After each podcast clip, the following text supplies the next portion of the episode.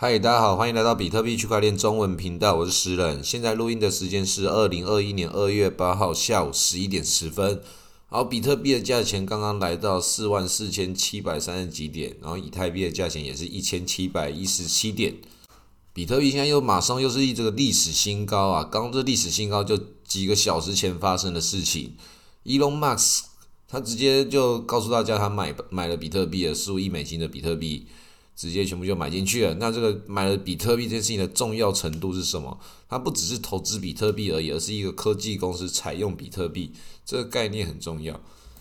台湾最早提出这个概念，其中几个人就是那个果壳律师。他这次讲的这个比特币，他在采用这件事情上面，它影响层面不只是投资 strategy、MicroStrategy 这些公司，单纯的只是买跟卖这样的事情。它在必须在那个会计跟监管很多的层面上符合这样的条件跟资格，它会变成一种一种惯例。其他家的这些大型企业，他们都可以一步一步的采行下去之后，它就是把这个美金进入到比特币这个世界的通道口越做越大。所以确实现在有人讲说这会变成一个永恒牛市，这个很好笑的一个名词，它会变成一个大家会非常。越来越听到越来越多次的一个一段话语，那这个事情它到底会怎么走嘞？很多也是很紧张。那我自己就是一直推荐大家的，就是你就是有一部分比特币一定要抱着，你不要全进全出，不要觉得我到哪里我就要全部卖掉。如果是这次如果往上冲，冲到某个某个点位，可能是五万点或是六万，你不知道的时候，那个原因是什么？你要先看一下当下那个原因，但是但是你还是要做好你的决定。你那个决定是什么的时候，你到时候可以跟着现场状况做调整，没错。但是你不能够一直被这个现场状况所影响而改变你的整体策略。你还是要让这个市场虽然会影响到你，但是你不要不要自己没有自己的本来的原则，这样的话你会找不出一个你长期投资的方向。我们一定要往着一个策略上的执行的的这个纪律是要存在的。所以这段时间这个比特币的这个涨法。跟这个中间的震荡，如果有在中间还在车上的玩家，应该都是账面数字都不错。那分段出仓这件事情，就是大家要持续小心进行的一个操作策略。那刚好在这一个礼拜没有录音上传的这段时间，其实又发生了另外一个跟我们这个耳朵经济有关的事情，就各种的的的这个社群媒体上的一些大佬们、KOL 们，全部都冲到这 Clubhouse。有这个邀请码的人，就好像可以那个马上第一时间进入这个游戏里领域，然后马上可以跟一些不同的大佬开始面对面的在线上直播聊天，然后开始下面有一些围观的观众。其实这确实是一种完全全新的社群形态，虽然跟我们币圈中没有关系，但是它对了这个网络社交生活中开启很多不同层面的的那种。不确定性跟随机性都一直产生出来了。我自己在上面上面跟很多很有趣的人聊到聊到各种的天，都让我觉得说，他开启了我整个对网络世界、对全世界不同的人的那个思想跟看法都完全完全改变。像我有一次加到一个半夜加到一个群，那是我刚开始玩的第二天，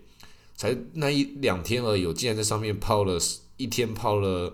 八个小时到十个小时。第二天也六个小时到十个小时，这个我陆陆续续的，然后跟在上面跟其他人聊天的时候，或是听或是听别人讲话，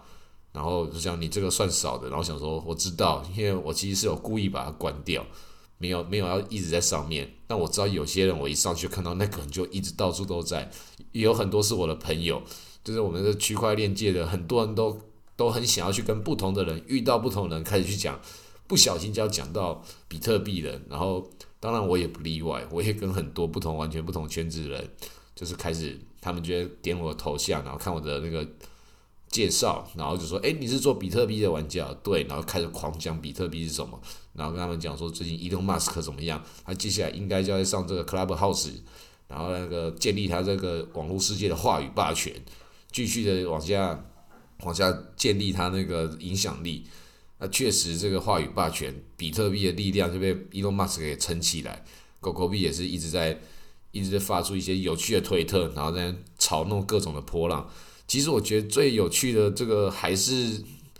还是留到这个马斯克身上的话，我们可以看到，不管是 Clubhouse 或是其他的各种不同的媒体，你短时间内你可以在上面去建立你的的这些话语影响力的。就比如说我现在录 Package，或者有人上面录一些节目，其实不管任何的频道或任何的载体，最重要的还是那个人是谁，讲出来的话是谁。那我自己做这个节目，我没有说我一定要在上面得到说那个话语影响力，当然也是为了赚钱。但是这个世界上，他的这个有影响力的人，他们会持续的越来越有影响力。那没有影响力的人，他们就必须要在某些地方去找出他们自己的一些策略。我是其实没有那么喜欢说每个东西都变成网红文化，因为下午的时候也有去看到一些，我听听其他人讲那个美股投资的一些频道。然后这上面有时候有一些明星加入了，然后就开始看到那个主持人如果功力没有那么好的话，然后就这个不是美股频道嘛，然后因为一个艺人进来，然后大家花了半个小时的时间在问那个艺人他未来的一些演艺事业发展，然后就觉得是不是没有看过名人？当然也不是说是是说觉得不应该讨论，不可以岔题，其实很随性的，但是叫什么频道名称，叫什么？有什么目的性的话，下面的观众蛮多的时候，其实观众来这边听一些要符合那个标题，要达到他想要的东西。如果不符合的话，他就会离开。啊也有很多人拘留在那里面，原因什么？可能是想要继续听，或者看他会不会讲到美股，看主持人会不会拉回来。啊，就是这个 podcast 跟那个这 clubhouse 它不一样的地方，一个是比较封闭性的，我可以自己掌控自己的那个录音节目的内容。啊，Clubhouse 它就产生了随机性，那其实我觉得也很好玩。那上面一定会有各种不同的社交状况产生。那之后也会来专门录一集，讲那个看到一个很有趣的现象，还有这个也跟我们的这个虚拟货币界最近讲这个治理结构 DAO 的道这种东西都很有关系。因为那个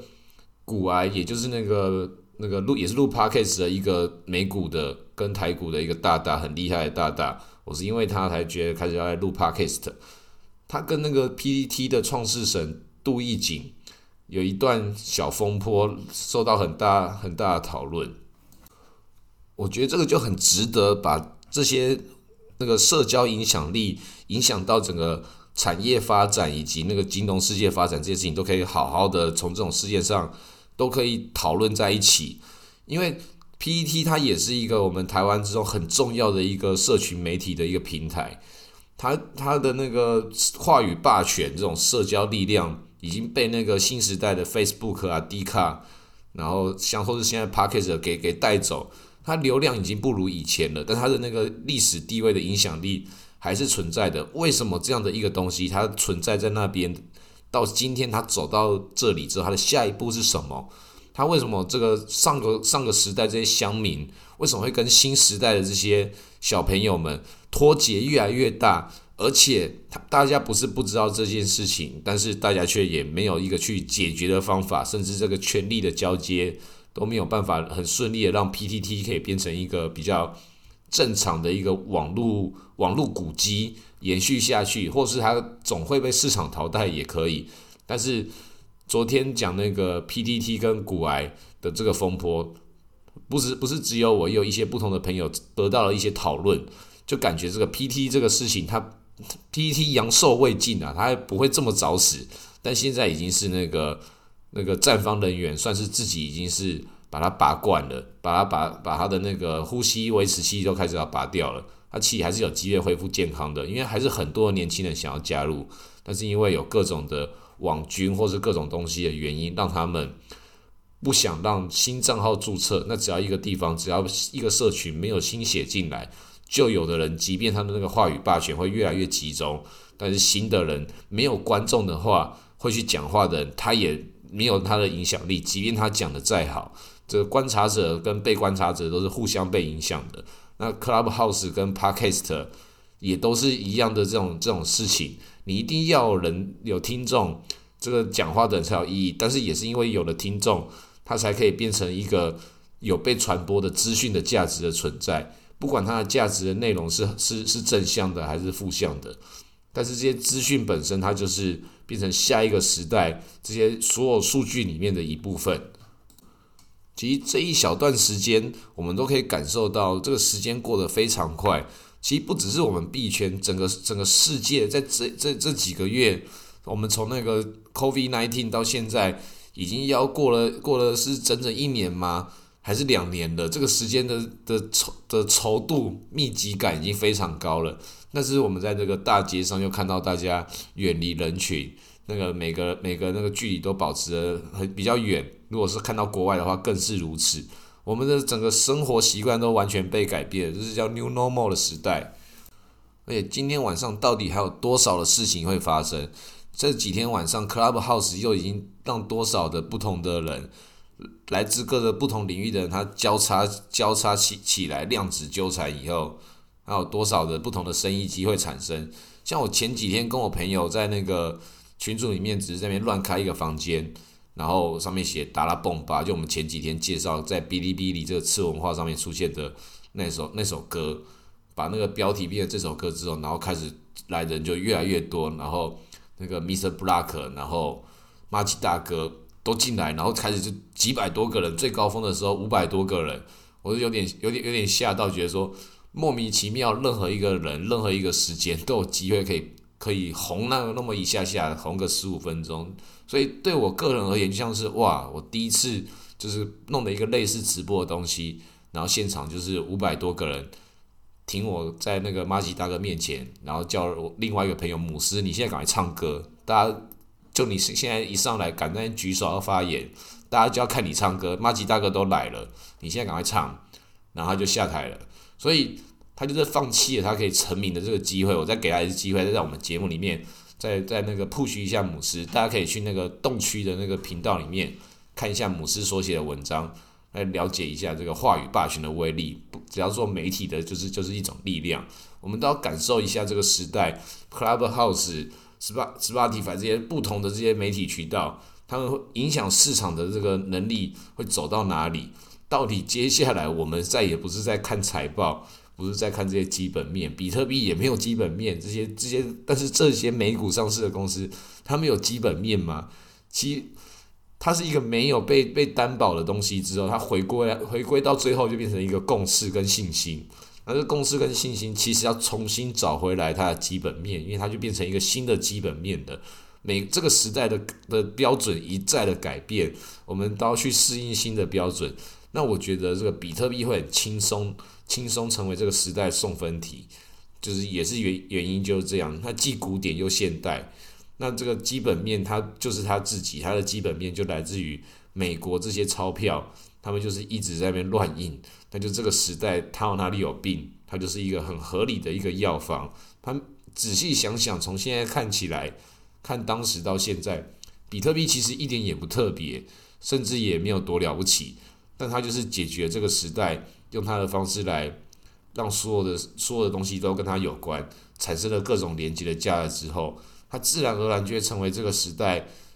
最伟大也最单纯的一个货币体系。那它一样会受到各种的不同的质疑，但是一路走下去之后，它那个力量会走会走到哪里，就可以改变人类生活到什么地步？有的时候也是人类的整组生活去反过来塑造这个比特币的未来。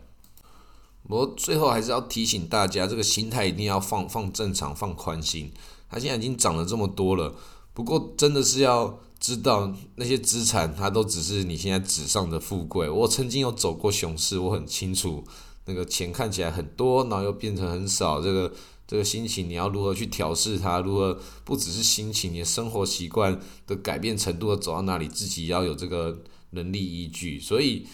涨到多少该卖多少，可以调整，不是没有这个弹性。但是你要真的有一套策略，赶快把你这个卖多少，涨了多少，你这种策略分仓的这个方式，一定要来设计出来。你要先设计出来，要不然的话，到时候你会手忙脚乱。然后会开始，还开始自己跟自己质疑，或是你有些钱可能是跟家人一起投资，跟亲朋好友的，大家的观点都不一样，所以你要在这些观点都出来的时候，在那之前你就先做好决定，你到时候下决定的时候，你才有调整的机会跟空间。啊，如果说你这段时间能够有赚到钱的话，也希望在过年的时间多跟家人朋友们介绍一下比特币，让他们也感受一下我们这个时代最伟大的一个新的发明。好，那就先录到这里，各位新年快乐，牛年快乐，谢谢大家。